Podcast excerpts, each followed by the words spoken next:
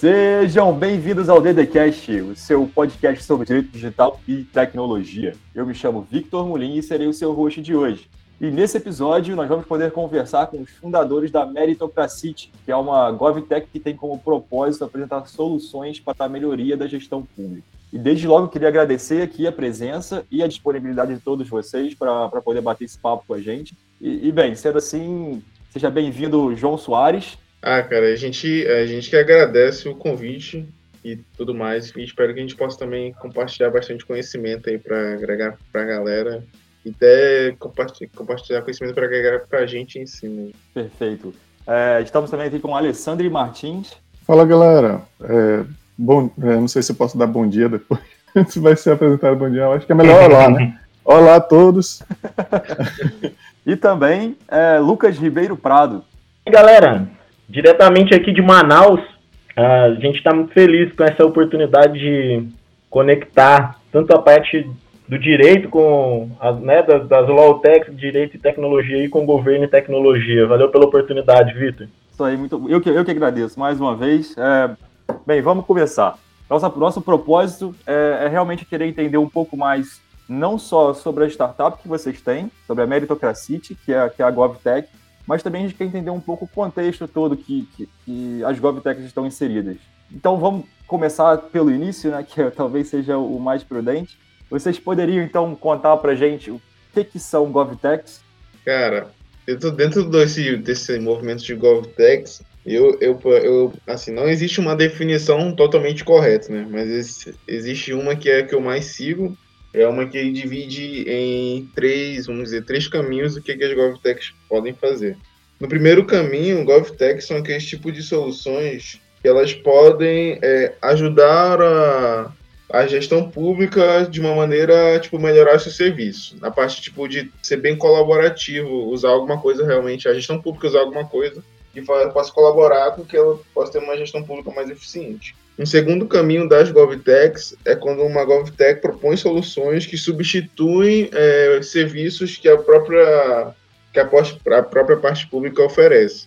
É, já é né, como se fosse uma terceirização de algum serviço. E existe um, um terceiro caminho que é, que é basicamente aquele que as GovTechs dão soluções para os, para os governos que nem os governos pensaram naquelas soluções. Um exemplo disso é o seguinte: existe uma GovTech, é, não sei qual é o país da Europa, que eles implementam nos carros uma câmera que e esse carro vai para vai as estradas lá, as estradas. E a partir disso, daquela câmera, é, a câmera consegue captar onde é que tem, sei lá, buraco, onde é que tem acidente dentro, dentro, da, dentro da, da rodovia e gera todos esses dados para, para a galera que realmente toma conta daquela rodovia.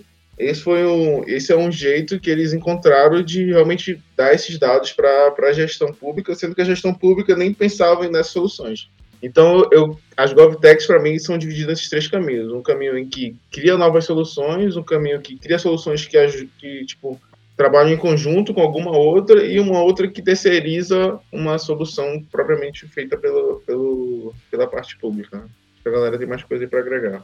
Resumindo um pouco o que o, o, o, João colocou em termos de GovTechs, eu acho que muito do papel da, das GovTechs que elas representam é uma oportunidade para o governo de se modernizar. Porque muitas vezes o governo acaba trabalha, trabalhando contra a, a, população contra a sociedade, né?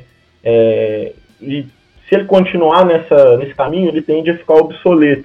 Então, é, eu acho que as GovTechs trazem para o governo a oportunidade de, através da tecnologia, se reconectar com a população, reconquistar a confiança da população e se modernizar para passar a trabalhar a favor da sociedade e não contra ela é muito disso que eu acho que é o, pro, que são, é o propósito de qualquer GovTech, eu acho que é um pouco disso, de fazer com que o governo é, é, seja mais amigo, vamos dizer assim, mais parceiro da sociedade de uma forma geral. E, e aí por isso que temas é, são muito recorrentes em GovTech, são dados abertos, transparência, é, e aí vão surgindo outras tecnologias, como blockchain, como é, é, gamificação, enfim, um leque de tecnologias que a gente tem hoje que podem ser incorporadas ao governo no sentido de fazer ele trabalhar realmente a favor da população. o que parece é que a GovTech ela, ela representa aquilo que a gente chama como governo como um serviço, né? Exatamente.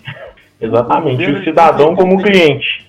Exatamente, é exatamente aí que a gente tem que chegar, porque o governo tem que parar de achar que o serviço público tem que ser aquela, aquela estrutura burocrática é, uhum. e fechada, como sempre foi. É, a sociedade agora tem que ser vista como um, um, cliente e o governo ele tem que começar a perceber e passar a estudar não o que o governo quer oferecer, mas o que a, os clientes querem receber. E a partir disso implementar novas e, e inovadoras políticas e, e serviços digitais de preferência, né? Eu gostaria de falar, de abordar uma parte mais é, voltada para a parte de, da inovação, né? A GovTech, ela é um derivado de startup. E startup, ela veio de uma ideia que, inovadora, né? Que quebra todos os modos operantes do que nós temos hoje, na, na atualidade, quer seja manual, tecnológico e tudo mais, para uma nova maneira de fazer a, a mesma coisa. Vem resolver com inovação, com tecnologia, né? A, a, e a GovTech ela veio para, no caso da Meritocracy, né, para resolver um problema de avaliação de desempenho. A gente pode ver aí nas entrevistas que o governo, atual governo tá, que está à frente, é, é, tem dado e a gente percebe que tem muitas, inúmeras ideias e captamos uma que foi essa. Né? O próprio é, Guedes já chegou em rede internacional. YouTube, vou dizer assim, que é a rede internacional, né? Já anunciando que vai ter avaliação de desempenho de pessoas por competência, né? Então surge uma ideia de fazer isso daí de uma forma é, a usar a tecnologia a favor dessa avaliação. Hoje as avaliações são feitas manualmente isso, e, e, uma vez na vida. Não se tem como, como mensurar, ter ideia quando, de como quando feita, né?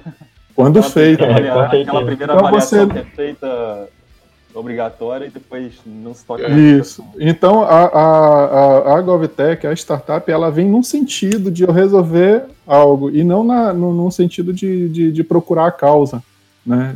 A gente se perde muito no meio do caminho querendo procurar a causa e não resolve nada, e a GovTech Startup, ela vem nesse sentido de resolver algo de uma maneira disruptiva. Aí tem, tem uma coisa muito interessante também, que quando o governo é, tenta inovar desconectado da população, na verdade ele acaba inovando a burocracia. É um pouco Exatamente. do que acontece, é um pouco do que acontece no Brasil hoje.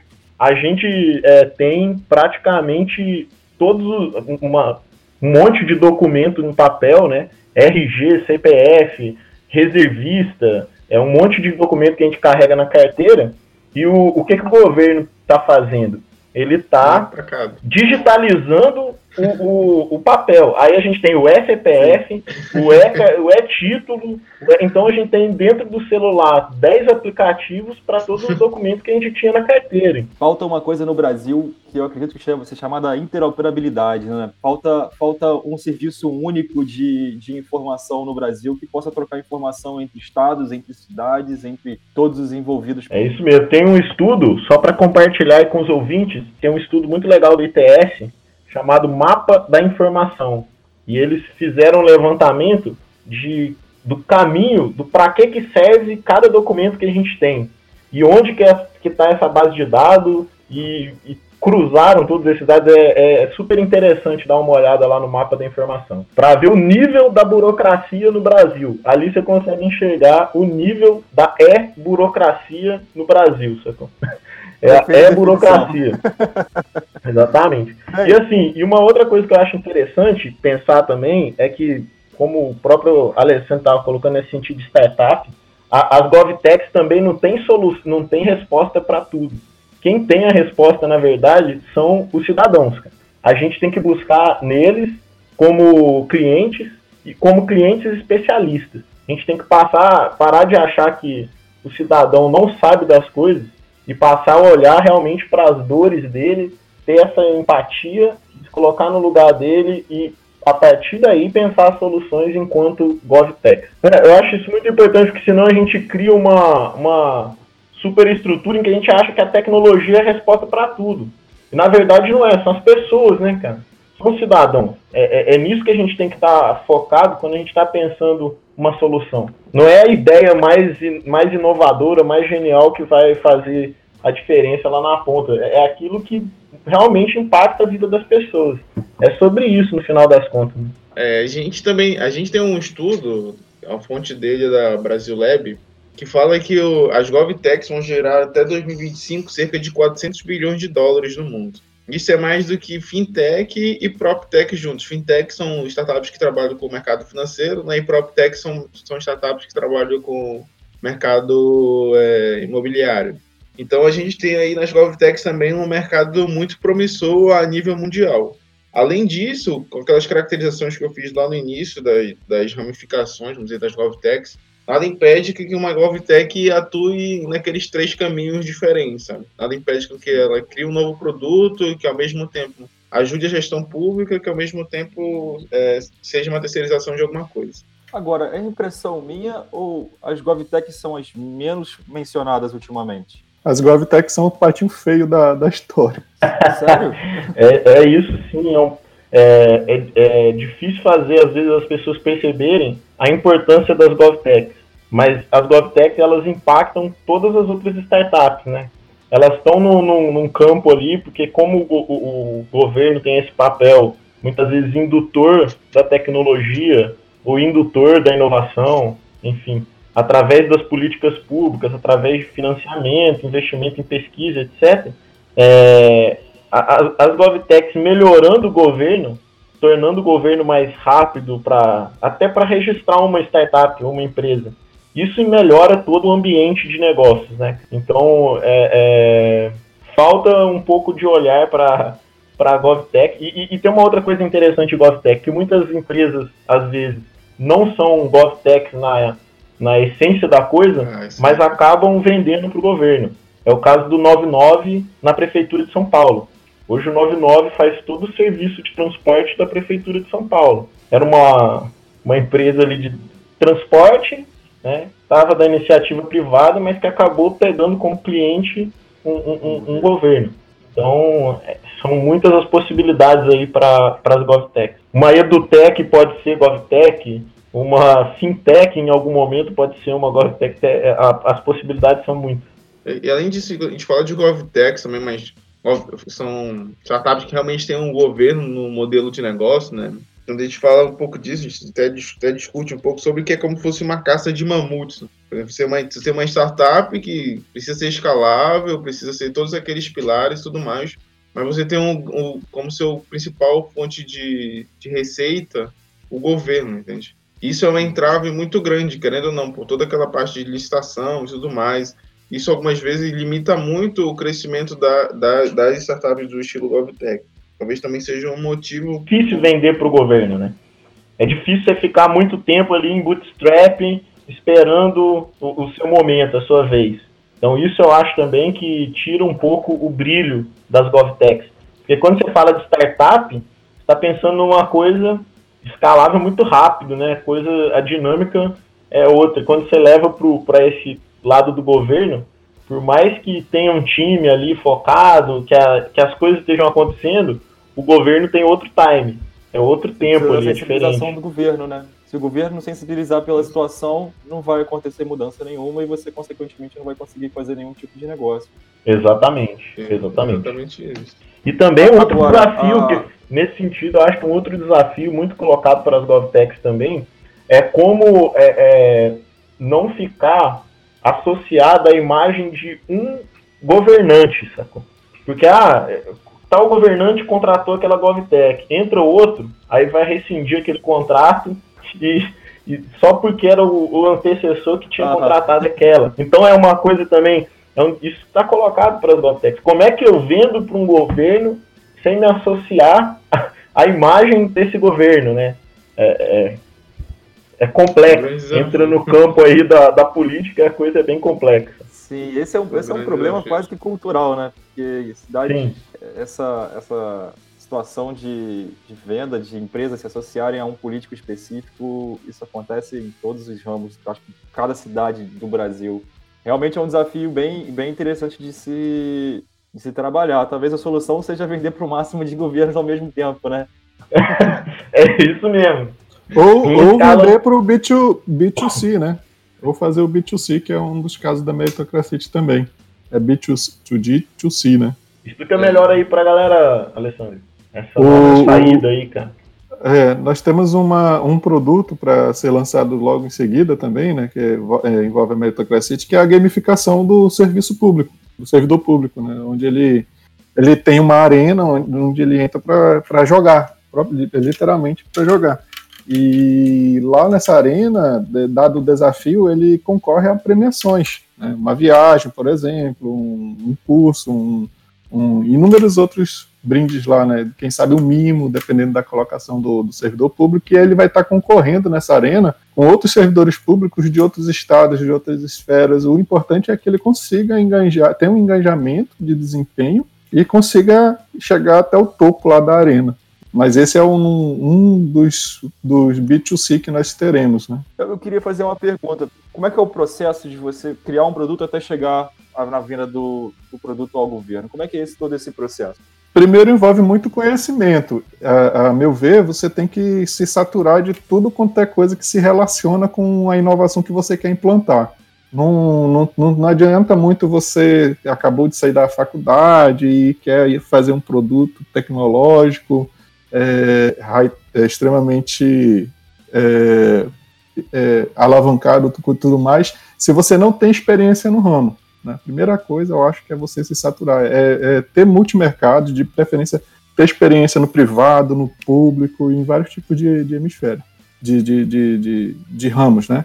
E daí que surge. Aí, por exemplo, nós temos aqui três pessoas que estão no, nos mais variados ambientes. O Lucas ele é servidor público, mas tem uma história de vida aí que leva ele a, a, a inclusive surgiu dele a ideia, né, no desafio lá do Oceans Challenge, é, que foi realizado em dezembro de 2018, e, e, ele conseguiu nos cativar com essa ideia, nos contaminou, né? Aí o, eu sou um, um tipo de pessoa apesar de ser muito tímido, mas eu sou um tipo de pessoa que gosta de estar no meio das pessoas, é, é, é apesar de ser uma pessoa que voltada para a tecnologia, mas eu gosto de estar falando, conversando, só depende muito da entrosa, do, do meio de entrosar, né?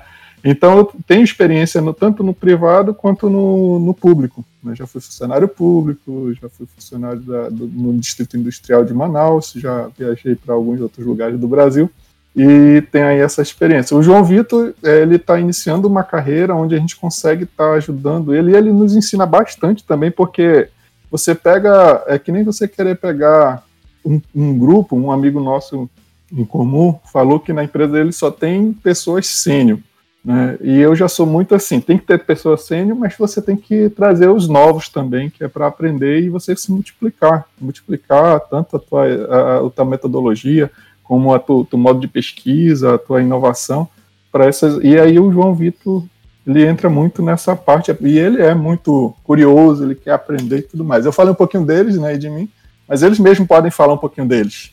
Porque eles estão nessa jornada já esse tempo todo com a gente. O primeiro passo que vocês acreditam, então, é ter realmente o conhecimento todo na área, dominar Saturar. o máximo possível. Isso é, é, isso é isso que o Alessandro está colocando, Vitor, é muito importante. Porque, assim, se você for entrar para uma GovTech em um mercado que tenha muita competição, você vai ter que passar por todo um processo licitatório.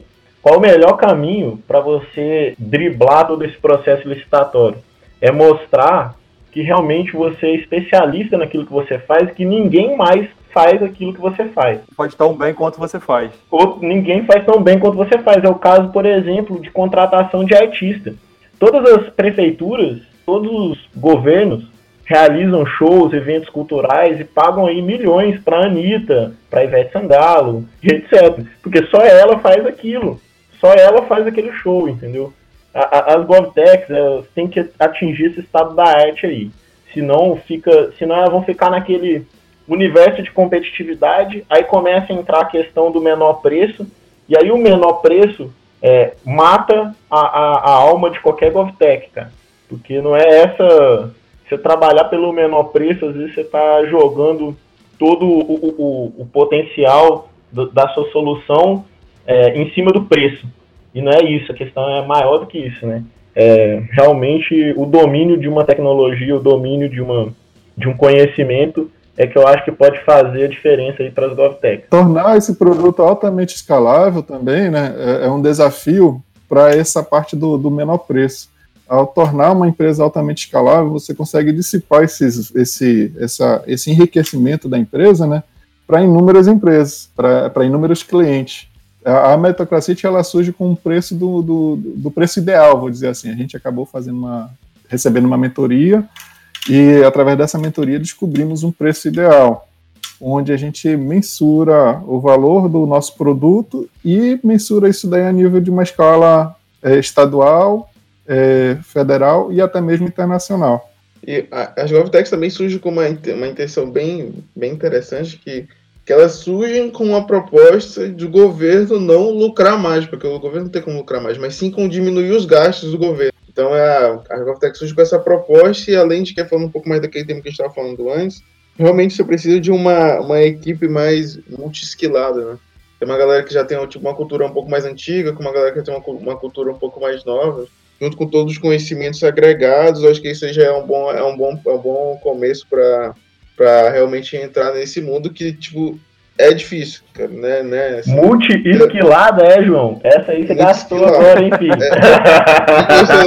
É. Multi-esquilada, acho que essa palavra nem existe.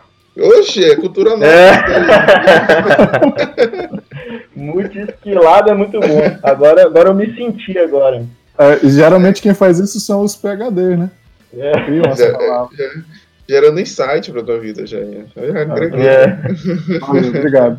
Mas uma coisa que o, que, que, o Alessandro falou e que eu acho que o João pode explicar um pouco melhor pra gente também, é que assim, é tão difícil vender né, para governo, que é realmente essa caça aos mamutes aí, é uma coisa bem difícil vender para governo, que a gente, é, o nosso modelo de negócio foi pensado de uma forma inovadora para a gente ter como cliente também os próprios servidores.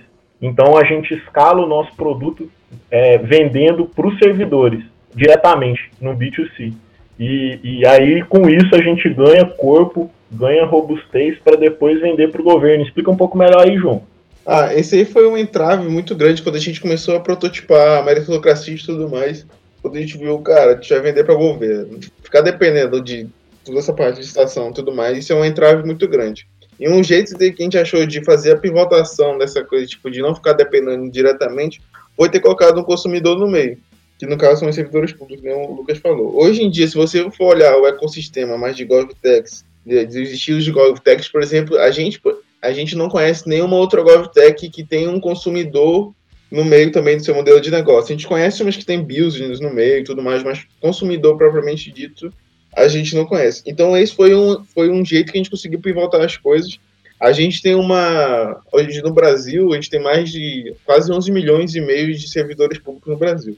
Colocando esse consumidor no meio desse, desse grande market share, hein, quando a gente, a gente tem uma perspectiva de atingir atingindo um pouco mais de 5%, na verdade, atingindo 5% desses 11 milhões, quase 11 milhões e meio, a gente tem de acordo com alguns valores que a meritocracia tem, mas falando também do mercado promissor, a gente tem uma previsão de faturamento de mais de 20 milhões de reais. Né? Então é um market share muito grande, tem muita gente aí, só que muita gente também é difícil colocar esses. As GovTechs, realmente é difícil colocar esses caras no, no seu modelo de negócio.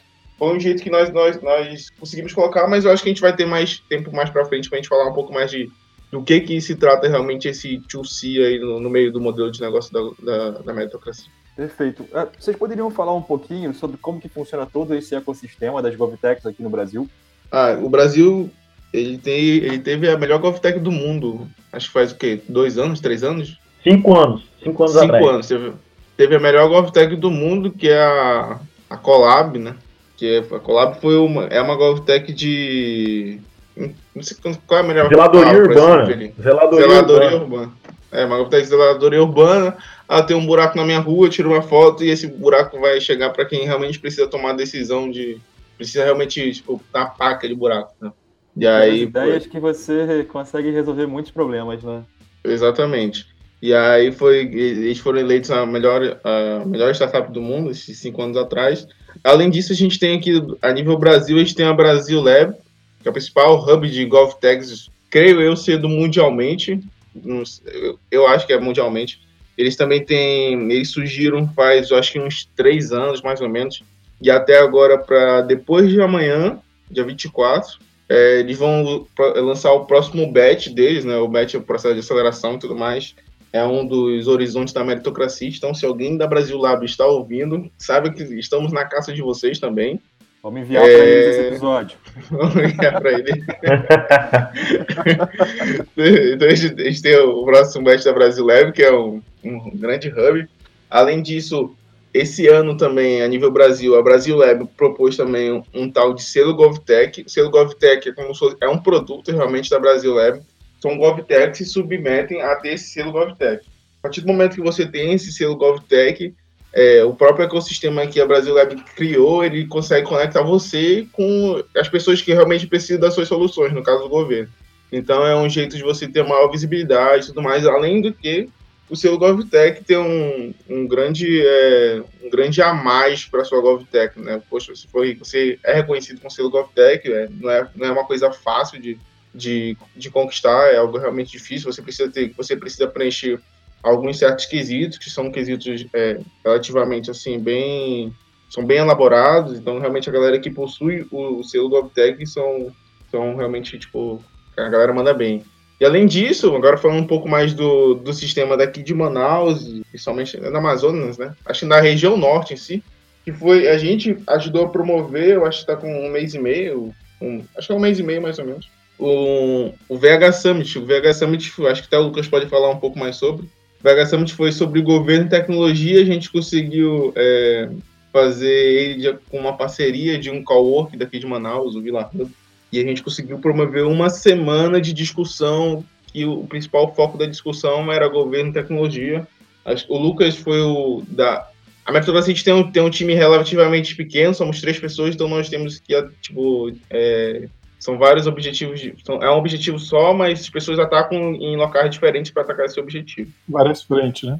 É, várias frentes. E o Lucas foi o principal cara que tocou o VH Summit, ele tem mais propriedade para falar. Bom, o VH Summit é um evento tradicional aqui de, do Amazonas. A primeira, a primeira edição do VH Summit foi justamente sobre direito e tecnologia no ano passado e, e envolveu muita comunidade e gerou muito impacto para o ecossistema de Lawtex aqui em Manaus e até na região norte. Tanto que esse ano teve uma, uma Lawtech que saiu do Global Legal Hackathon foi daqui de Manaus e participou da final em Nova York. É, foram quatro selecionados de todo mundo, né? E isso foi muito em função do VH Summit. Mas, bom, esse ano a gente pensou em fazer o VH Summit com o tema voltado para governo e tecnologia, e aí envolvendo todos os as secretarias de governo, Secretaria da Educação, Secretaria de Saúde, a sentar durante uma semana com mais de 68 palestrantes aí, pensar tecnologia e governo como que se dá essa relação. Foi uma experiência muito rica. No final desse evento foi elaborada uma agenda GovTech, que é uma agenda de é, proposição de soluções e alternativas para o governo para interagir melhor com esse mundo da, da tecnologia e inovação. E, e esse evento, é, na verdade, assim, o, o, o ecossistema ele tem é, é vários vários players aí, é, é bem GovTech é, é, é, tudo é em dimensões grandes, né? Tem o Brasil Lab, falando de nível de Brasil, né? A gente tem o Brasil Lab, a gente tem o pessoal do iGov, que é um pessoal que trabalha com essa área de inovação para dentro do governo. Tem a Softplan, que além de ser uma das maiores low techs do mundo, da América Latina, com certeza, é, é também uma GovTech, que está oferecendo soluções para o governo. A gente tem é, é, o próprio Brasil Lab e temos o ITS, pessoal do ITS Rio, que são aí do ponto de vista da academia, da pesquisa relacionada à GovTech, são um, um ator, é, eles, é um ator muito importante no ecossistema. Eles promoveram o, o GovTech Brasil em, em agosto do ano passado, foi um evento aí que impulsionou esse tema das GovTechs aqui no Brasil. Mas em nível mundial, a gente tem Portugal também muito destacado com a questão das GovTechs. Em Portugal, eles dão um foco muito maior para a questão do, dos, da, dos Objetivos de Desenvolvimento Sustentável da ONU lá, os ODS. Temos a União, é, o Reino Unido, que tem um ecossistema forte, ele tem um fundo de GovTech, que é um dos maiores fundos de GovTech da Europa, a França se destaca também em termos de GovTech, eles têm é, o evento chama Summit Paris, está acontecendo, deve acontecer no próximo mês agora, outubro, aí já está rolando o, o Summit Paris. Vale a pena quem tiver aí pela Europa participar, é muito interessante a programação. E temos também a, a Ondine, que é o Open Data Incubator Europe, que é uma, uma incubadora de soluções de dados abertos, que tem muitas soluções de GovTech também dentro da, da Ondine. Então, Singapura é outro país que tem um, um, um muito voltado para a GovTech, muita coisa, muita solução está saindo de Singapura. Então, assim, nível mundial, cara, o ecossistema é bem promissor. Posso te dizer que tem muita coisa boa acontecendo em termos de GovTech, a própria Estônia, né? Então, assim, tem muita coisa rolando e tem muita gente, muitos fundos, muita, muitos investidores olhando para a GovTech, pode ter certeza disso. Vale a pena, então, todo o sacrifício, vale a pena quebrar a cabeça, estudar e, e tentar entrar nesse, nesse setor, certo? Ah, Com certeza. Estamos apostando até, muito nisso daí. Tem até um, um, estudo bem, tem um estudo bem recente com relação a isso, a região norte, né? um estudo feito pela ABS Startups, que catalogou cerca, acho de um, não lembro bem o número, mas eu acho que era quatro ou cinco startups na região norte que trabalham, que tem um governo no seu modelo de negócio. Uma região norte, que a gente conta o quê? Com, com sete estados, a gente tem, a gente tem quatro GovTechs, então é menos de uma GovTech para cada estado. Né? É um mercado grande promissor, mas infelizmente tem todos esses outros entraves. E além disso, como o Lucas falou, hoje a Europa são, são realmente, tipo, hoje em dia são grandes focos de GovTechs, mas falta a gente trazer um pouco mais isso também para o Brasil. A gente tem muito problema para ser resolvido, tem muita solução boa, dá para vir, e a gente está esperando que essa galera também venha junto com a gente. Em Manaus, por exemplo, a gente temos nós, né, Meritocracy, temos também uma outra Unity, mas também, fora esses dois, a gente também, sei lá, talvez a galera esteja mudando o, o mundo dentro de um quarto, dando deu as caras. Mas o que a gente conhece daqui de Manaus, por exemplo, são, são, são, são dois. Entendeu? Então a gente também precisa fortalecer. Tem um evento agora, vai, vai acontecer, acho que é em São Carlos, não lembro muito bem, que é um evento, um hackathon propriamente para a GovTechs, para pessoas que querem propor soluções para, o, para o governo. Um evento bem interessante. A gente teve um evento também desse daqui da, aqui em Manaus. Uh, confesso que ainda não vi os, os grandes resultados, mas espero que daqui um sei lá, daqui a um tempinho esses resultados possam realmente, tipo, aparecer, sabe? Mas é um desafio grande, mas a gente é, é, é, tipo, nós ficamos bem felizes em assumir todo esse desafio, sabe? De realmente caçar esses, caçar esses mamutes aí. É, motiva a gente. A galera fala, poxa, por que vocês não entram no, no mercado de B2B, alguma coisa? Cara, a gente quer caçar mamutes, a gente, quer, a gente, a gente gosta desse, desse, desse hard desafio mesmo, parado. Acho que, que já deu para entender bastante sobre como que uma, uma GovTech funciona, os primeiros passos que têm que ser, ser dados, e bem, bem entender também, também como está o ecossistema, tanto nacional como mundial. Mas agora uma pergunta que me interessa muito saber é como que a meritocracia começou, quais foram as inspirações e sim, quais as suas motivações de todos vocês três para poder entrar, entrar de cabeça nesse projeto e seguir aí caçando mamutes, como vocês, como vocês falam. agora, agora os brilhos olhos, os olhos brilham. Não só de vocês, de todo mundo. A gente quer saber. Cara, vou dar um início, a galera depois vai complementando. A meritocracia que surgiu ano passado, em dezembro, no dia. Nós participamos de um hackathon, né? Eu fui com uma as minhas origens, as minhas origens são de empresa, é de empresa júnior. Não sei se a galera já ouviu falar em empresa júnior, mas empresa júnior é um movimento que é muito forte aqui no Brasil. A nível mundial é o movimento mais forte. Recentemente teve um evento que foi que aconteceu em Gramado, que foi considerado mundialmente o maior evento de empreendedorismo universitário do mundo. Para ter uma noção do que é a empresa júnior e tudo mais. Eu venho, eu venho desse movimento. E aí eu tinha alguns amigos, eu ainda tenho amigos dentro, dentro do movimento, dentro, do movimento, que é também empresa júnior, e a gente viu, poxa, vai ter um, vai, vai ter um hackathon lá no Ocean, que é um instituto daqui, aqui em Manaus. E, cara, acho que a gente poderia ir, né? Sei lá, vai ter. O que, que, um, que, que um universitário tanto quer? O universitário quer horas, isso, exatamente. O universitário quer horas. horas. e, e também. o universitário também quer comida. Então, cara, era o ambiente perfeito. Era o ambiente Muito perfeito. Fome, cara. Te aí, bagunça tá, muito com ele. tipo, não, bora se candidatar e tal. Aí foi, nós candidatamos, né? Tipo, tinha que prototipar uma ideia antes, antes, antes de ir. E aí a gente prototipou essa ideia e, cara, a gente foi selecionado. Aí lá no hackathon a gente estava sentado numa mesa de. Era, nós éramos, contando comigo, eram cinco pessoas, aí o Lucas estava sentado numa mesa do lado. Chegou com a gente, galera, bora unir? Vambora. Aí chegou o Lucas, o Alessandro e fizeram agregar. Aí, quando a gente chegou lá, nossa ideia era de promover um, uma rede social que ajudasse em trabalho voluntário, né?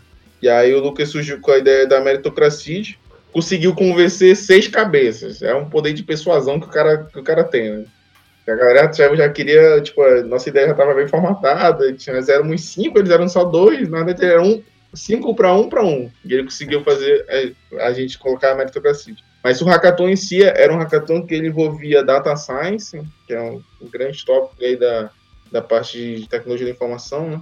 E que envolvesse data science, e além disso, seja uma, fosse uma, fosse uma, seja, fosse uma solução para saúde, educação ou cidadania.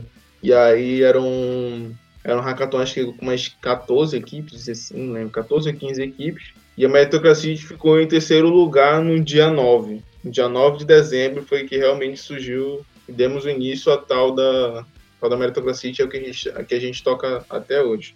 A primeira e... participação de vocês, vocês já conseguiram, então, uma boa, uma boa resposta, certo? Uhum, tal, talvez tenha sido não sei, é porque a gente vê muito esses. Ah, depois, depois de um certo tempo, a galera, tipo, some, sabe? Ganhou o hackathon e por exemplo, da gente. Nós ficamos em terceiro lugar de todas aquelas equipes, só a gente. Entendeu? Mesmo a galera ficou em primeiro, em segundo, e a gente acredita, eu, eu pelo menos particularmente acredito que essa parte influenciou muito o continuamento da coisa. Porque quando nós, quando nós ganhamos, nós ficamos em terceiro lugar, nós ganhamos um processo de mentoria e tudo mais. E aí isso foi um, um mês depois, porque estava naquela época que era de Natal, a galera ia ficar de férias e tudo mais.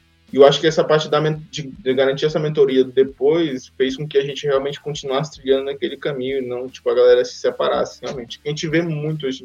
Pelo menos nos hackathons que acontece por aqui, a gente vê, a gente vê bastante isso. É muito do lado na hora, sabe? Mas quando realmente é para tocar um negócio, a galera, sei lá, não sei, parece que se espanta. E aí surgiu Hackathon lá... é cemitério de ideia, velho. É, e, e tem muita, de ideia. Muita... É, galera tem muita ideia em hackathon, mas depois o, o, o, não encontra a base necessária ou não tem a motivação, o propósito necessário para fazer aquela ideia crescer e virar um negócio, né? Esse passo aí, ele é um passo muito... Atravessar esse abismo é, é bem difícil. E muitas GovTechs acabam ficando ali, só na, no, no, no, protótipo, no MVP, ou só na própria ideia em si, né? Não avança muito disso a, a, a partir do hackathon, né? É, e aí surgiu a meritocracia, aí o Alessandro pode falar sobre a meritocracia. Não, mas complementando, né? É, a jornada da meritocracia depois do, do hackathon foi uma várias sessões de, de mentoria, né? Nós temos mentoria aí de vários estados do Brasil com várias áreas de especialidade na economia, na finanças. Nós temos o Farley, né? Que é um rapaz da, da parte da economia e finanças que nos ajudou com a precificação, nós temos algumas mentorias locais, e então a gente levou muita, muita, muita porrada na cara para aprender como é que funciona um sistema de, de, de, startup e como é que a gente ia ter que colocar a nossa ideia, da, a ideia da meritocracia no mercado. Né? Então houve muita, eh, a gente chama de pivotar, né? Teve muitas mudanças, a, a ideia hoje ela está bastante diferente de, de, como ela iniciou. Né? É, mês passado nós participamos de um outro desafio, digamos assim, que em, em proporções de, de, de, de, desafios maiores, que foi, um, foi o Flash Sebrae, foi um programa mentorado pela Darwin Startup, aqui em Manaus, né, foi um pessoal que contribuiu muito, que, que deram bastante críticas construtivas, né, nos direcionando para o que a meritocracia é hoje, se tornou já um, já tem CNPJ, já tem empresa constituída, já estamos é, em, em fase de, de, de, de, validação, não é isso, Lucas? E desenvolvimento, uhum. onde nós estamos implantando já em alguns clientes. Então, a jornada, ela, ela, é, formou a meritocracia em si. Chamamos de resi resiliência, né? Muito é muito da Metacracite é a maturidade, muito da, da de outras startups é a maturidade dos componentes da equipe, se eles estão com o mesmo foco, se nós estamos alinhados entre nós, às vezes tem, tem dificuldade de conciliar decisões e tudo mais, mas mantendo o foco, mantendo o, o, o sentido único né, do, de nós três, e agora a gente está é, com mais um na equipe que está entrando esse mês, né, é, é, é, que a gente está conseguindo alcançar, é, superar esses obstáculos. Né, e daqui a pouco vamos, nossa meta é realmente abranger um mercado internacional na, nesse ramo, voltados para o serviço público e a administração pública. Eu acho que, acho que a gente tem que falar da meritocracia. A galera tá, tipo, querendo saber, e aí, cadê o que, que, é, que, que a meritocracia faz? Sim, eu quero, é. eu quero saber, eu quero saber o, o, não só a história, mas também o foco principal. Qual que é o produto que vocês realmente criaram? O que, que vocês é, acham que esse produto pode auxiliar? É, nossa história tem a ver, é, é, isso tudo que os colegas colocaram aí, é, diz muito sobre a meritocracia, porque é uma história de parcerias, entendeu? A gente não está fazendo nada sozinho. A gente não tirou uma ideia da, da cartola e falou: olha, nossa ideia é a melhor do mundo, bora ali fazer, provar que a gente está certo. Não. Sempre foi. É, a gente está, ao longo da nossa trajetória, a gente foi mudando muito. É, no, no Para você ter uma ideia, no Hackathon, a gente era um aplicativo. Um aplicativo que o cidadão podia avaliar qualquer servidor. Ele entrava lá e avaliava os servidores ainda não tinha gamificação, não tinha muito, muito descolocado. É, depois a gente é, se pensou em ser uma rede social.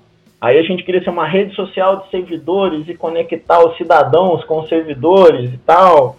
E aí a gente levou muita porrada. Aí todo mundo dizia pra gente, vocês estão doidos, vocês vão competir com o LinkedIn? Vocês vão morrer na largada, cara. vocês estão doidos. Como é que vocês vão converter um usuário do LinkedIn para meritocracia? Que isso? Aí todo mundo batia. Pá. E a gente ali sempre, sempre nesse diálogo. Pá, conversa com o um mentor, conversa com outro, entra em contato aqui, vai ali. Então a gente sempre buscando, né, essas soluções.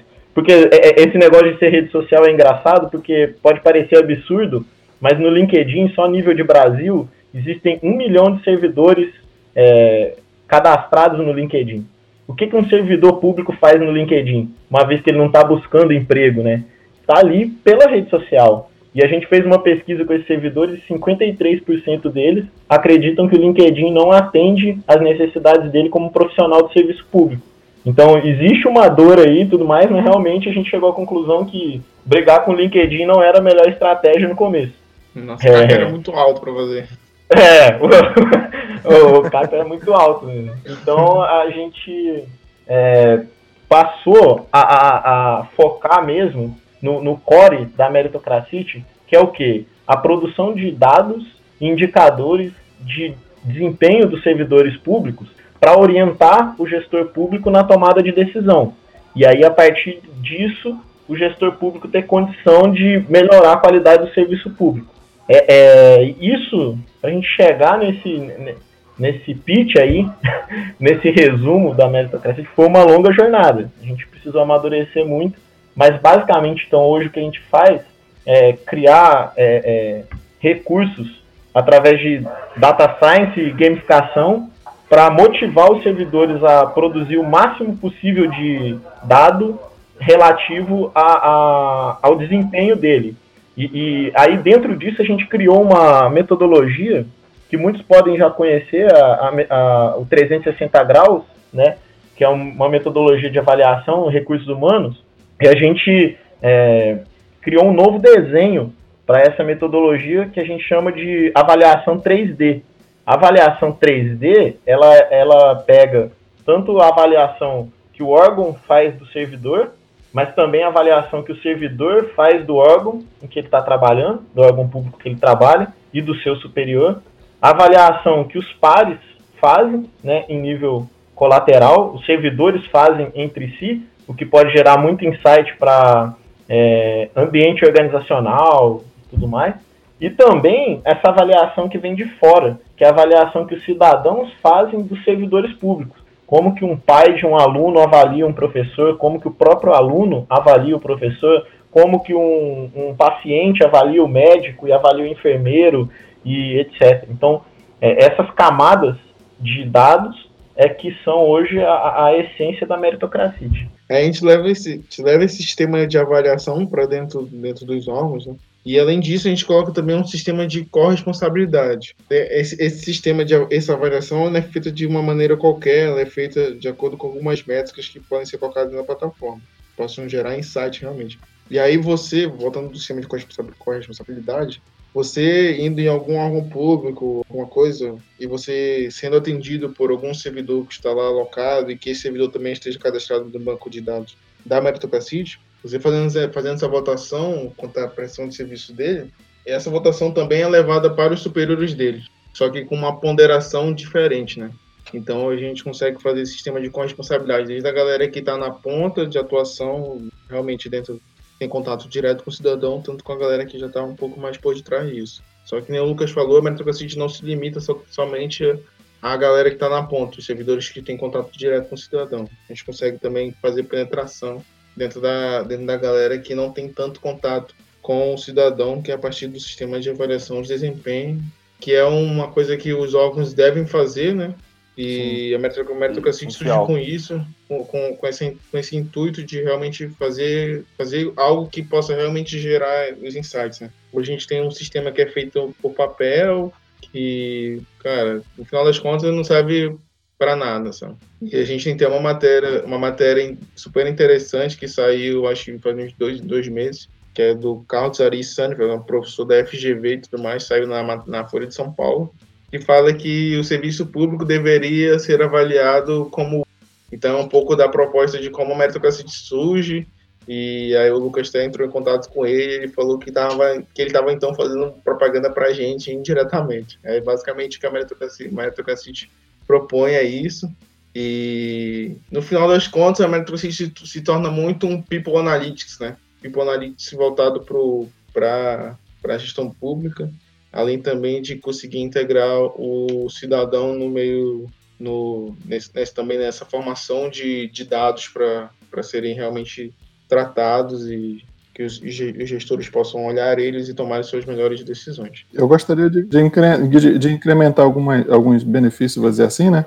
Ah, então, a meritocracia ela vem com, com, com, o intuito de gerar um volume de dados contínuo, né? A avaliação ela é contínua. A qualquer momento está fazendo uma, um evento de avaliação ou os, os envolvidos podem estar tá fazendo essa avalia, as avaliações ba com base em métricas que são geradas pelos próprios gestores, diretores, ou até mesmo pelo próprio servidor público, né? É, é, e, e, essas métricas, elas são voltadas para, geralmente são voltadas, né? Tem que ser voltadas para uma tomada de decisão. Elas têm que ter um sentido de, de tomada de decisão. Eu não vou avaliar o servidor só por avaliar e eu tenho um banco de dados ali. É, isso daí mesmo porque vai servir para a nossa base de, de, de, é, de, de, de algoritmos que vão dar sugestões para diretores, as melhores sugestões com base em algoritmos de machine learning, né, para orientar gestores e diretores. Né. É, e, e dentre os benefícios tem aí tomada de decisão, legibilidade de uma unidade gestora, plano de cargos e salários que podem ser tomados com base né, nesse volume de dados, e entre outros, né, só para citar esses, esses itens. E a meritocracia surge, como a gente estava falando um pouco antes, com um pouco de uma quebra de paradigma da, das GovTechs, né, que é na parte da monetização, que eles trabalham com monetização só de um B2G, né? E a meritocracia surge com B2G to C. Aí falando um pouco de cada pilar, por exemplo, do com todo esse insumo de dados é feito da, das esses insumos de dados, esses dados, né, o tratamento desses dados são gerados para os gestores públicos, para que eles possam conhecer mais do capital humano, das suas pessoas, para que eles possam fazer, fazer suas tomadas de decisão, para que eles possam também fazer o processo de upskilling das pessoas que estão lá alocadas. E a gente acredita que com tudo isso, é, realmente a gente consegue promover uma. Ajudar na promoção de uma gestão pública melhor e uma gestão pública orientada por dados. É o que a gente emprega muito. Promover uma gestão pública orientada por dados. E aí, falando um pouco do outro pilar, que é o B2C, nosso consumidor são os servidores públicos quando a nossa principal proposta de valor para esses servidores públicos é a parte da gamificação, é tipo, ah, poxa, eu sou o melhor servidor do meu órgão, eu sou o melhor servidor do Estado, sou o melhor servidor do Brasil. E a partir disso ele pode ser premiado com relação a esse desempenho, né? E aí o Alessandro também citou um pouco mais antes sobre a arena. E além disso, a gente também dá esse dá, dá possibilidade para essa galera fazer também o, o, seu upskilling. Então, com todo com, isso, com os dados que são coletados desse, desses, desses servidores, a gente pode gerar os insights para ele, dar aquele realmente feedback, olha, cara, quem sabe então se tu fazer um curso de comunicação, ou sei lá, que tipo de algum outro curso que realmente possa agregar para você, para você realmente se desenvolver. Uma questão do feedback, né?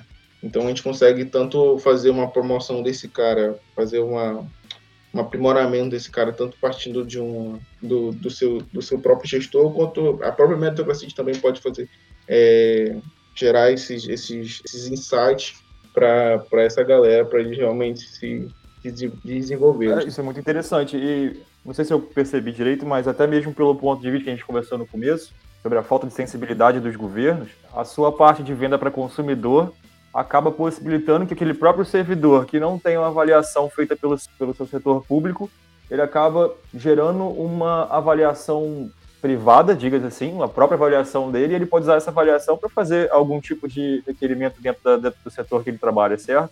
Exatamente, Ken. É esse, esse é um dos pontos que, traduzindo todo esse, esse é, linguajar técnico que o João e o, e o Alessandro colocaram aí, é, se um gestor quiser contratar um servidor, montar uma equipe de saúde, um secretário de saúde quer montar a equipe dele com os melhores profissionais de saúde do Brasil, ele, a partir da meritocracia, ele consegue encontrar esse ranking, entende? Então, é, é, isso é muito importante porque você vai poder ter um índice e um comparativo de servidores de todas as esferas.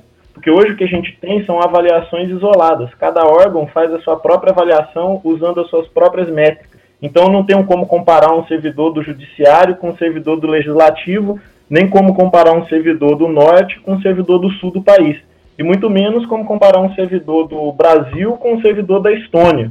Mas se a gente tiver meritocracia em todos os órgãos aí, a gente vai passar a ter um indicador, um índice, em que a gente consegue saber quem são esses servidores, e isso é muito bom para o servidor, porque ele vai poder dizer assim, olha, eu sou, eu estou trabalhando mais que o servidor nos Estados Unidos. Então, essa visão, às vezes, que a gente tem de que o servidor no Brasil trabalha pouco, ou de que ele é encostado, ou de que ele é acomodado, quando a gente tiver um, um número para poder olhar e individualizar essa pessoa através de um dado, isso vai poder ser é, observado a partir não de um preconceito ou de uma visão estigmatizada, vai poder ser observado enquanto um dado e a partir daí ser tomar, poder tomar as medidas necessárias para melhorar esses índices ou para valorizar os índices que sejam dignos de mérito, né? Por isso meritocracite. Então é um grande, é um grande, é, é, uma grande bandeira nossa é a valorização do servidor realmente é fazer com que ele seja visto pelo trabalho dele. O Lucas ontem fez uma pesquisa e acabou disseminando entre a gente, né, que a meritocracia te acaba virando um nudge, te acaba impelindo o servidor público e impulsionando ele para cima, para melhor qualidade, para melhor desempenho. Nudge, basicamente é cutucão, é cutucão em inglês. É cara. cutucão. É cutucão, empurrão. É um empurrãozinho, vamos dizer assim. É, Hoje é uma palavra da, da economia comportamental que, que é o que basicamente é você fazer com que a pessoa tome decisões, criar uma arquitetura de decisões ali para a pessoa, sem, sem proibir ela de ver todo o resto. É fazer ela virar vegana sem proibir ela de comer hambúrguer ou de ver que existem hambúrgueres, entendeu? Você não precisa tirar todos os hambúrgueres das prateleiras para fazer a pessoa virar vegano. Basta você colocar o hambúrguer na altura do olho dela, o, a comida vegana na altura do olho dela. Então é um pouco disso, assim. É um pouco de dar o estímulo certo para os servidores para que eles atinjam os objetivos que são esperados deles. É da criação do ambiente para que ele, que realmente as coisas possam fluir de uma melhor forma. A meritocracia ela não, que nem o a gente não, a gente não atua sozinho. Hoje em dia a gente tem parceria com alguns coworks daqui de Manaus, tem o Villa Hub Cowork, o Cardume Cowork, que também são nossos parceiros. Nós temos o Ocean, que foi de que a meritocracia surgiu e temos grande parceria com eles até agora. Temos também a, é, a, atualmente uma parceria que toca nessa parte do jurídico e tudo mais, que é o Brandão Osório. Além também de uma outra, uma outra galera que ajuda a gente, o Farley, que nem o, o Lucas citou. Uma, uma GovTech, uma startup, ela não consegue, ela não consegue sobreviver sozinha, né? Ela precisa de muitos parceiros, então. Ah, Com certeza, Vitor. Isso aí, cara, é, é. Network. De toda, eu acho que de tudo o que tem mais valor na trajetória é isso. É você perceber que você não está sozinho na, naquele propósito que você está buscando. E, e, uma coisa muito legal da meritocracia é isso. Aonde a gente chega com a, com a proposta, as portas se abrem. Isso tanto com relação a cliente, com todos os órgãos até hoje que a gente apresentou a meritocracia, é, no final o gestor público estava dizendo assim, eu quero isso, sabe? Então é porque a gente realmente. Ainda mais com o seu poder de, de, de, convencimento, né? Que eu já fiquei sabendo. É. é, um, pouco, um pouco do poder de persuasão, mas acho que é muito de propósito e de acreditar mesmo na coisa, sabe? É, é e, e ter os parceiros todos aí dando essa, essa energia fazer a coisa é, tornar real mesmo. Muito bacana. É, eu posso até citar, para mim, uma das comprovações de validação que eu nunca vi sendo aceita pela, pela Darwin, nem por outro, mas foi, foi recomendada, foi a campanha de benfeitoria, que comprovou por inúmeros é, contribuintes que, a, eles, que o servidor público é, deseja, almeja um serviço desse que a Metaclassite está disponibilizando.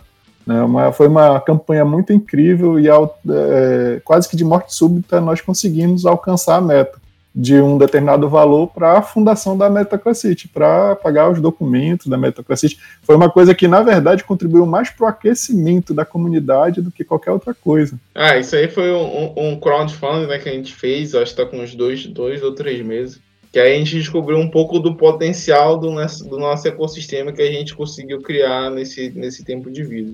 E aí ele rodou, acho que durante um mês e meio, mais ou menos, o crowdfunding. Era uma meta, era uma meta elevada, e aí a gente conseguiu com todo o poder da comunidade, da galera que realmente, da galera que a gente conseguiu fomentar, a gente conseguiu todo, conseguimos bater nossa meta, né? Sim, e pra bom. gente foi, tipo, incrível, assim, sabe? Uma galera que não fatura, galera que dá no mostra, tipo, todos os resultados que precisam, que a gente se propõe a mostrar, mas que a gente trabalha para mostrar todos os resultados.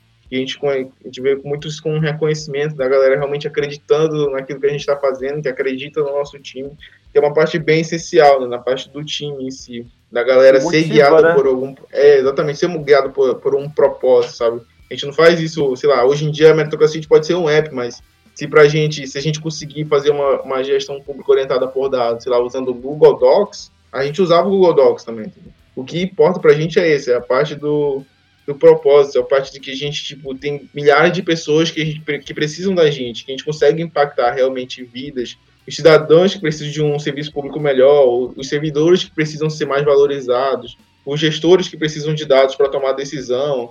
A gente também, a meritocracia, a gente, aumentando a sua, a sua escala, a gente consegue gerar impacto em novas pessoas, é, dando realmente emprego digno para as pessoas, com remuneração digna e tudo mais. Então a gente é muito guiado, guiado por esse propósito, sabe? Isso que, é, que realmente nos move.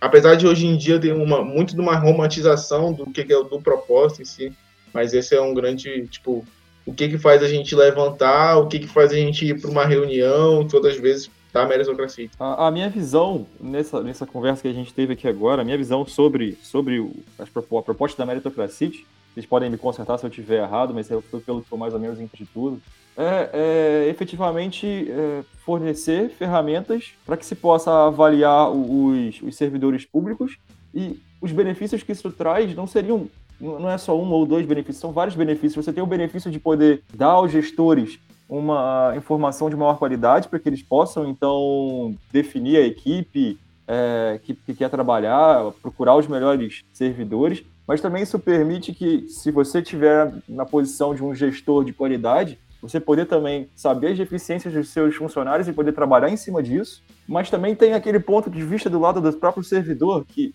eu acredito que a partir do momento que você tem um certo tipo de, de avaliação, pode gerar maior motivação para que você trabalhe mais e trabalhe melhor. Consequentemente, você pode ter seu próprio serviço avaliado, você pode saber o quanto você vale para aquela instituição, o quão importante você é. E isso te dá mais direito, te dá mais força para requisitar, para fazer pedidos de promoção, até mesmo para para poder interagir dentro do setor público. Eu estou errado? Está faltando alguma coisa? Não, não. Eu digo até mais para incrementar, Vitor, é que isso daí ele tem um histórico de carreira pública, né? É, se, se, ele está numa unidade gestora, ele pode ir para N outras unidades gestoras já com o histórico dele bacana, tudo perfeitinho. Ele já pode chegar lá no, no outro setor e já ir para a janela pegar um vento, entendeu? É, o bom, no bom sentido. E aí também chega com outro, com outro pilar, que é a parte do cidadão. Sabe? A gente consegue promover que o cidadão tenha uma participação mais efetiva com relação à prestação de um serviço que é feito para ele. Sabe? Hoje em dia a gente tem ouvidoria, pode ter ouvidoria e tudo mais, mas quantas pessoas já foram numa ouvidoria? Sabe? Quantas pessoas reclamaram? Quantas pessoas quiseram elogiar alguém? Vocês chegaram a, a pensar, a gente tem casos extremos, certo? Não, não é a maioria, mas sempre vai ter aquele caso que a pessoa pode querer fazer uma avaliação negativa para prejudicar o funcionário, sem o funcionário ter uhum, efetivamente. Sim, sim. Sim, Vocês pensaram sobre esse aspecto também? Sim, sim, sim. Acho que a Alessandra até pode falar um pouco mais sobre isso aí. Tá, existem algumas ferramentas que a gente pode estar tá fazendo a avaliação da avaliação, né? Tipo é, a, auditoria, a auditoria da auditoria, e onde é, é essa avaliação pesa para quem está avaliando. Se, digamos assim, tu tem uma pessoa, um servidor público, que tem N avaliações muito boas, mas em um determinado momento ele recebeu uma avaliação ruim, isso pode ser por N fatores, pode ser pelo mau dia que ele teve, pode ser pelo. pode, pode ser inúmeros fatores, né? Pode ser pelo, porque alguém quer prejudicá-lo ou um grupo quer prejudicá-lo, por isso que a avaliação ela é constante. Só o fato de você fazer as avaliações ser, serem constantes, tu tem um volume de, de, de avaliação. Então, isso daí se dissipa, é, é, acaba, começa a avaliar padrões. E quando, você, é, quando o algoritmo percebe que isso daí é feito realmente para uma malícia, alguma coisa parecida, quem acaba sendo prejudicado é quem está fazendo a avaliação. Né? Ela consegue compor, uh, hoje a gente tem recursos de, de IA que consegue detectar sentimento, consegue detectar em outras coisas de, da, da, da questão humana. Né?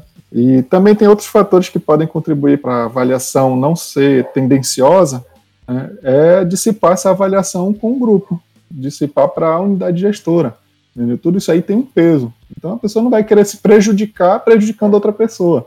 Se ela prejudicar outra pessoa, com certeza ela está também recebendo reflexo dessa avaliação dentro do sistema, dentro da, da plataforma. O colega avalia o outro negativamente de forma gratuita, automaticamente ele está se avaliando negativamente, porque a nota ela é dispersada em todo, em todo o órgão, né? Então, uhum. é, é, isso, isso que é a questão da corresponsabilidade ajuda já a minimizar isso daí. Mas também tem alguns estudos que a gente já está fazendo com a parte de blockchain, que é para justamente é, impedir tanto de da gente ser assediado pelo órgão no sentido de manipular a votação, né, e garantir uma maior integridade aí da informação que a gente está prestando, como para evitar essas sequências aí, essas, é, é, esses bots de haters, né? Que podem é. querer aí avaliar negativamente o serviço público. É, é bom saber que, que tudo está pensado. É, todas, as, todas as possibilidades estão pensadas. É... Levamos muita porrada para isso. É, imagina, o nome disso, imagina. cara, é porrada. a, gente tem, a, gente, a gente tem até uma coluna hoje de no Trello que é problema e soluções, né? Tipo, quais são os problemas que a, gente, que a galera tá falando que a gente vai ter? A gente deixa lá, aí fica pensando, cara, como é que a gente pode resolver isso? E talvez. E aí, muita porrada a gente consegue resolver, dar uma solução para isso. Mas é muito também do, do, do, time, sabe? Por exemplo, eu particularmente não tenho conhecimento em machine learning, IA, coisa. Aí não, a gente tem o Alessandro que já conhece mais a área e sabe tipo, propor solu soluções para essas coisas, né? É parte do tipo, muito skill. É até bom você comentar isso, porque para mim, que estou de fora, uhum. e eu acabo me interessando, poxa, que legal, quero tentar um dia tentar fazer uma startup, fazer um GovTech. Só que a maioria dos ouvintes talvez não tenha muito conhecimento nisso ainda, e eles perguntam o que, que eu preciso saber para fazer, que tipo de equipe eu preciso ter para conseguir alcançar esses objetivos. Então acho que seria interessante também vocês falarem um pouquinho de cada um de vocês, né? Trajetória pessoal, profissional e área de, de atuação hoje em dia, então fiquem à vontade. Acho que a gente começa com ordem alfabética, Alessandro primeiro. Pode ser. tá certo. Não, é, eu sou muito é, voltado para uma equipe que multidisciplinar, né? Então eu tento fazer isso na, é, com a minha pessoa também, mas é mais valoroso quando tu tem uma equipe multidisciplinar, né? Falar um pouquinho do grupo e depois eu volto para mim de novo. É, a gente tem aí o Lucas, que é formado em Direito e entusiasta de Data Science, que é a minha área, a gente tem uma, um elo em comum, é, é Data Science. O João Vitor está é, tá estudando engenharia e tal, mas ele tem estatística que também é um elo em comum. Então é procurar, né, a minha jornada junto com esses meninos é realmente procurar o que, que tem de, de comum entre nós, nós três. Eu sou formado em engenheiro machine learning pela Udacity, né, é, tenho experiência no mercado mais voltado no distrito industrial, com sistemas de, de, de, de, de desempenhos, com ERP, sistemas de comerciais, também tenho experiência no mercado, no, no varejo, no atacado. Tenho também experiência em, em secretaria de em secretarias e prefeituras daqui, daqui da região, já trabalhei como servidor, servidor público. E hoje eu atuo como cientista de dados na, na Quantum Machine Learning e também estou fazendo aí uma, uma especialização voltada para blockchain, criptomoedas, com o objetivo de ter uma gestão financeira da Meritocracy é, no, na era digital, né? Na, no, como a, a, nossa era hoje financeira está se comportando, que é voltada para essas tecnologias. E, e você, Lucas? Não, João, João, já que é ordem alfabética. E você, João? É. Cara, é, eu sou estudante de graduação né, da, da Federal daqui da, da Amazonas, estudo engenharia elétrica. É, nada, nada a ver com o meu carro dentro da Metroca City, mas quando eu até falo com a galera, quando eu, quando eu entrei na faculdade, eu, aqui no Amazonas, a gente tem um polo industrial. E o meu grande sonho, quando eu entrei na faculdade, era de ir trabalhar no polo industrial.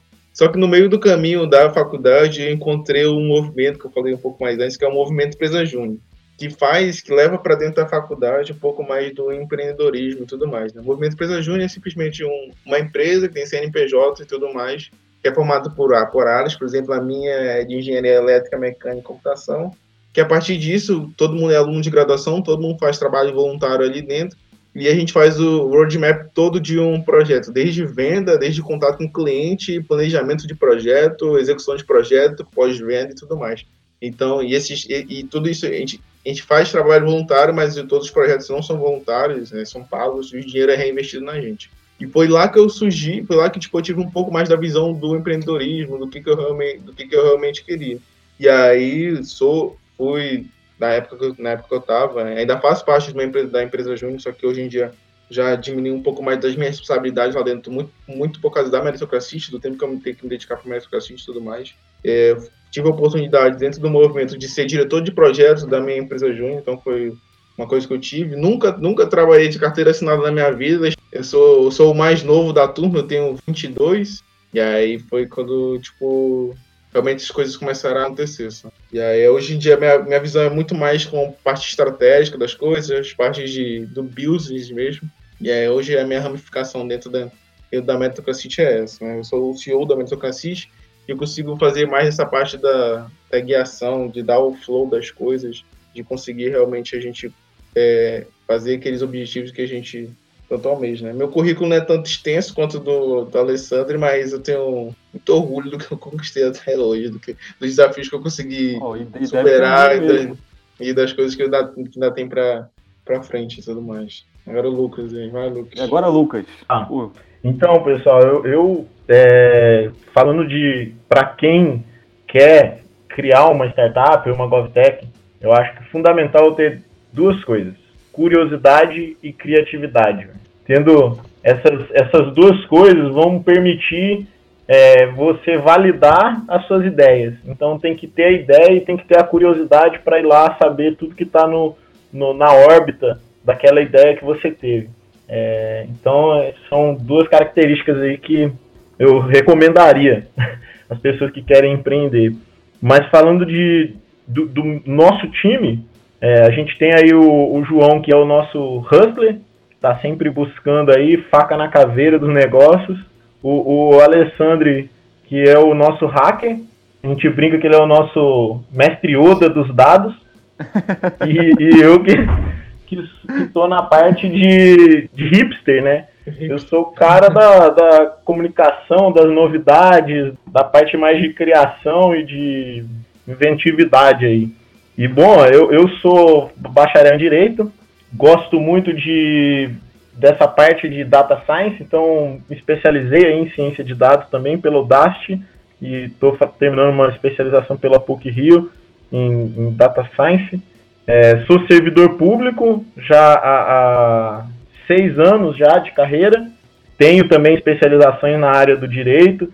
Então eu dou tanto esse suporte, faço tanto essa, essa jogada casada aí com, com o Alessandro na parte de ciência de dados, mas dou também o suporte na parte do jurídico, de brinco de growth hacker também aí na história, enfim, tô canivete suíço, mano. Precisou, chama o Lucas lá que o cara resolve. Bom, trabalha como bot também nas horas vagas. e trabalho como bot também, porque no LinkedIn a Mary é membro do time também, é nossa mascote. É uma espécie de avatar que a gente criou. É uma servidora pública super dedicada e, e ela tem o perfil no LinkedIn. E todas as pontes que a gente estabelece de contato no LinkedIn são através da Mary. Isso é engraçado porque a Mary hoje tem mais de 2.500 conexões no LinkedIn. Ela é um grande sucesso. Ah, é, tem várias pessoas super importantes lá. O governador do estado de Minas está conectado com a Mary. Enfim, ela tem várias conexões é, importantes e, e todos nós trabalhamos é, por trás da Mary. Então tem muitas vezes que as pessoas perguntam assim, ah, você é um bot? Aí ela responde, não, eu sou o João. você... Ou então você é um bot, não, aqui, é o Alessandro, mas é a cara da Mary lá, a pessoa deve achar meio estranho isso até, né? Pô, é uma mulher aqui, aí tem um cara por trás, meu, que isso, sacanagem. Então, assim, é, é, é bem legal. a, ideia, a ideia, foi incrível. Ideia... E se puderem seguir a gente nas redes sociais, LinkedIn, Instagram, e Twitter é tudo arroba meritocracity. É, só digitar na Meritocracy também que o é. Search Engine Optimization tá bem feito pelo Lucas aí. É. é, ou procura lá no Google, Meritocracy, já vai aparecer todas as nossas redes é, sociais aparece, lá também. Aparece lá, Mas eu vou, vou, fazer questão, eu vou fazer questão também de colocar as referências aqui e os contatos também na, na, na nossa página para tudo ah, acessar de forma mais fácil. E aí, isso é muito bom também. Se tiver algum gestor público que tem interesse também em conhecer um pouco mais da meritocracia, de falar um pouco mais sobre a gente, se você também quiser fazer alguns aportes financeiros, quiser contratar a gente, pode entrar em contato, não tem problema. Patrocina a meritocracia e o Digital Cash. isso aí, beleza. Patrocina o Digital Cash também. Bem, pessoal, a gente já falou um pouquinho sobre o modelo de negócios de vocês, que é, no caso, o B2C, 2G, né, que é o Business to Consumer to Government. E, mas vocês comentaram comigo também que sobre monetização de dados abertos. Vocês gostariam de falar um pouquinho sobre isso agora? É, é monetização de, de, dados abertos é um, um, mercado maior do que GovTech, né? Porque tem muitas startups usando dados abertos para desenvolver suas soluções. Esse hoje já é um mercado de mais de é, que vai incorporar no PIB mundial a estimativa é que o mercado de monetização de dados abertos vai incorporar no PIB mundial cerca de um trilhão por ano nos próximos anos. Então, um mercado gigantesco. Por quê? Porque se dados são petróleo, os dados abertos são aquele petróleo que está aí jorrando e que ninguém está usando. É um, é um pré-sal que está subutilizado. E tem muito valor agregado a esses dados abertos. Então, houve uma, um esforço muito grande dos governos e de empresas, enfim, de se gerar essa massa de dados abertos e elas estão todas aí só esperando modelos de negócio que consigam captar e absorver isso. Em parte é o que a gente faz usando a, a, a camada de dados abertos do governo referentes a servidores públicos, que hoje, inclusive, é muito limitada. No Brasil, o que, que a gente tem de dado aberto de servidor hoje é a data de admissão, o nome dele a, o quanto ele ganha, a remuneração e o órgão em que ele está lotado, e só. Então, é, a gente trabalha em cima desses dados também e tenta agregar valor a esses dados, como, por exemplo, essa parte da avaliação, que a gente pretende também tornar um dado aberto e dar transparência para a população sobre as avaliações dos servidores públicos. Até para a população poder comparar, pô, será que esse cara ele ganha X? Será se o que ele está produzindo corresponde com o que ele ganha? Então, isso é muito importante, cada vez mais gerar mais transparência. Isso é, é, é o futuro do governo, cara. Falou do Open Data 500? Ah, é, tem, tem uma iniciativa do Open Data 500, muito bem lembrado aí pelo João, que é um, uma iniciativa do GovLab, vale a pena conhecer.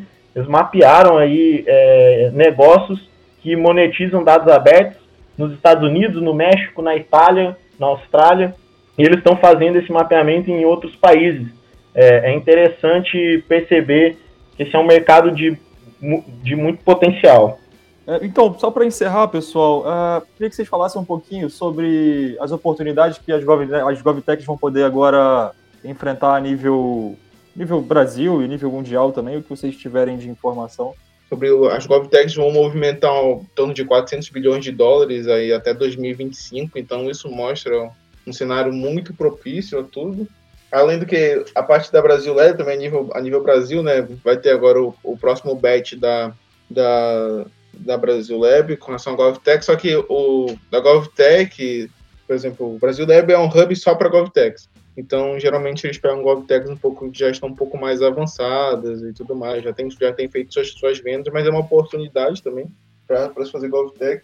E além do que, é, uma GovTech em si, algumas vezes, na verdade não, grande maioria das vezes, eles também atacam não só na parte de GovTechs. Ah, algumas vezes, por exemplo, a meritocracia também pode ser Big Data, pode ser impacto social, e tem várias outras vertentes. E a gente tem grandes aceleradoras no Brasil que também trabalham nessas, nessas vertentes de Big Data, de impacto social. Então, uma GovTech também não se resume a só processos de aceleração para a GovTech. Mas também tem um projeto bem legal que está rodando hoje em dia, que é o Centelha. É, o Centelha aqui no Brasil ele é feito em alguns estados, no Amazonas tem, no Amazonas tem o Centelha e em alguns estados do Brasil também o Centelha, é uma oportunidade bem legal. No Centelha, uma parte legal deles é que você não precisa ter nada, você precisa só, você precisa só ter a ideia.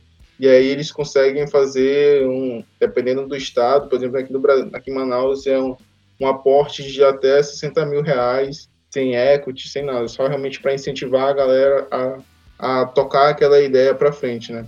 Então, o edital do Centelha é um edital bem interessante para essa parte também, para uma galera que está prototipando alguma GovTech. E também tem um que vai só que vai encerrar agora, dia 27, que é o Conecta Startup. Conecta Startup também é para é um edital, também não focado só em GovTech, mas são para pessoas que estão começando fazer startups, early stage mesmo.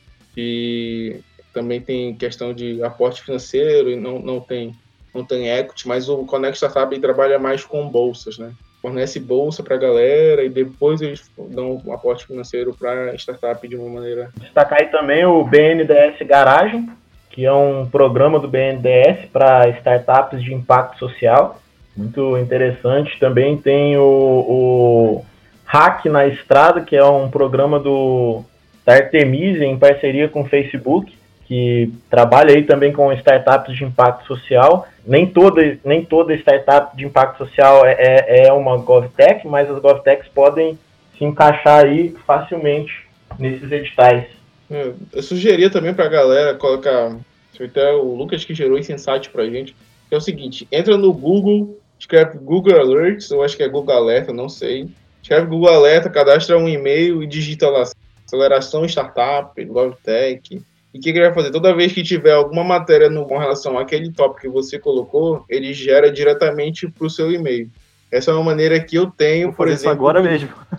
Pois é, é, é, é, uma coisa bem interessante. E toda, todo dia ele gera um e-mail para mim com as notícias daquele dia com relação àquele, àquele tópico que eu deixei. De oportunidades, eu acho que. Mas não, não são fechando só essas, né? Tem, existem também grandes aceleradoras no Brasil, grandes aceleradoras para fora também. A gente tem também um, um negócio legal que é o Y Combinator, né, que é uma das maiores aceleradoras do, do Vale do Silício, que eles vão uma matéria que saiu na Brasil Leve, que aparentemente eles vão fazer uma ramificação dos seus processos de aceleração para a GovTechs. Então, se uma das maiores aceleradoras do Vale, do vale do Silício. Então, uma galera também está olhando bem, bem a fundo para esse mercado das GovTechs. Né? E a gente tem, o Lucas falou, tem, tem a Europa ela é bem ela é bem vasta com relação a isso. Eu recomendo um site, um site chamado acho que é Apolítico, o nome do site, com certeza que é Apolítico, que ele fala GovTech um pouco, Foundation também. É, GovTech Foundation também, que ele fala sobre GovTechs. Esse é um site, ele é britânico, ele fala sobre GovTechs, faz o ranqueamento de algumas GovTechs de alguns países. Tem um, o foco deles é, é para esse, é, é, de GovTechs. Na verdade, no final das contas, eles são uma Gov, eu, eu creio que eles são uma GovTechs que geram insights para GovTechs. É uma startup que gera insights para startup. Então, a galera também que manda super bem lá, recomendo também uma leitura sempre, nesse, sempre nesses locais.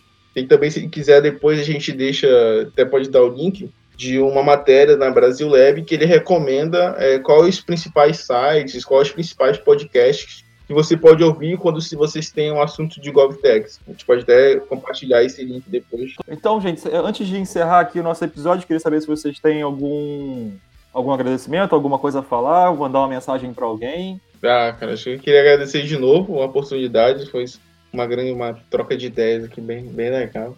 Fazer essa interconexão Amazonas, Brasil e Estônia. e eu acho isso sensacional, o poder, realmente o poder que a internet tem, fazer as conexões e tudo mais. Tem um grande agradecimento pela meritocracia, a meritocracia agradece. O ecossistema de GovTech também agradece para tratar um pouco mais desse assunto, falar um pouco mais sobre isso.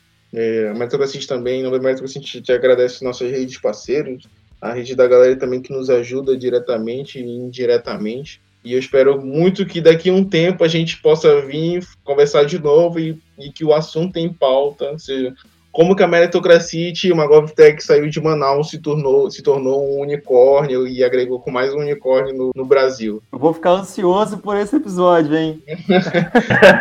já, tá, já tá na, Vou ficar na, ansioso aí, por esse cara. episódio, vou botar. É, só que, mais uma vez, não só eu agradeço também a presença de vocês, a disponibilidade, e mais uma vez, muito obrigado por vocês estarem aqui com a gente. Essa conversa para mim foi maravilhosa. Espero também que todos os ouvintes também tenham gostado tanto quanto eu. Arroba Meritocracia em todas as redes sociais. Pode entrar em contato com a gente. Se quiser só trocar, só trocar uma ideia, qualquer coisa, é só entrar em contato com a gente, que a gente está sempre disposto a falar sobre esses assuntos que nos interessam bastante, que eu acho que realmente precisa, precisa entrar mais em pauta. Agradecer só a todo o pessoal aí que fez parte da nossa jornada. São muitas, são muitas pessoas, são muitas organizações aí que acreditaram e continuam acreditando na gente. É, reforçar o agradecimento a todo o pessoal que colaborou no crowdfunding. Foi um ponto muito decisivo da nossa trajetória ali. Agradecer mesmo, só agradecimento. Perfeito. Então eu também vou encerrar, mais uma vez agradecendo a vocês pela presença e gostaria também de informar a todos os ouvintes que todas as referências vão estar na descrição é, e pedir para quem tiver curiosidade não só interagir com o Direito Digital Cast, mas também interagir com a Meritocracia, possivelmente pelo Instagram, ou por e-mail, ou por, por, qualquer meio de contato, até mesmo pela Mary, lá no, no LinkedIn, certo? Boa, boa, Mary Servidora. Então é isso. Vocês podem entrar em contato pelo nosso e-mail, que é o contato arroba direitodigitalcast.com, ou pelo nosso Instagram, em Direito Digitalcast. No nosso site, direitodigitalcast.com, postaremos todas as referências, reportagens e link dos livros que nos baseamos nesse episódio. Não deixem de conferir. Um abraço para você e até a próxima.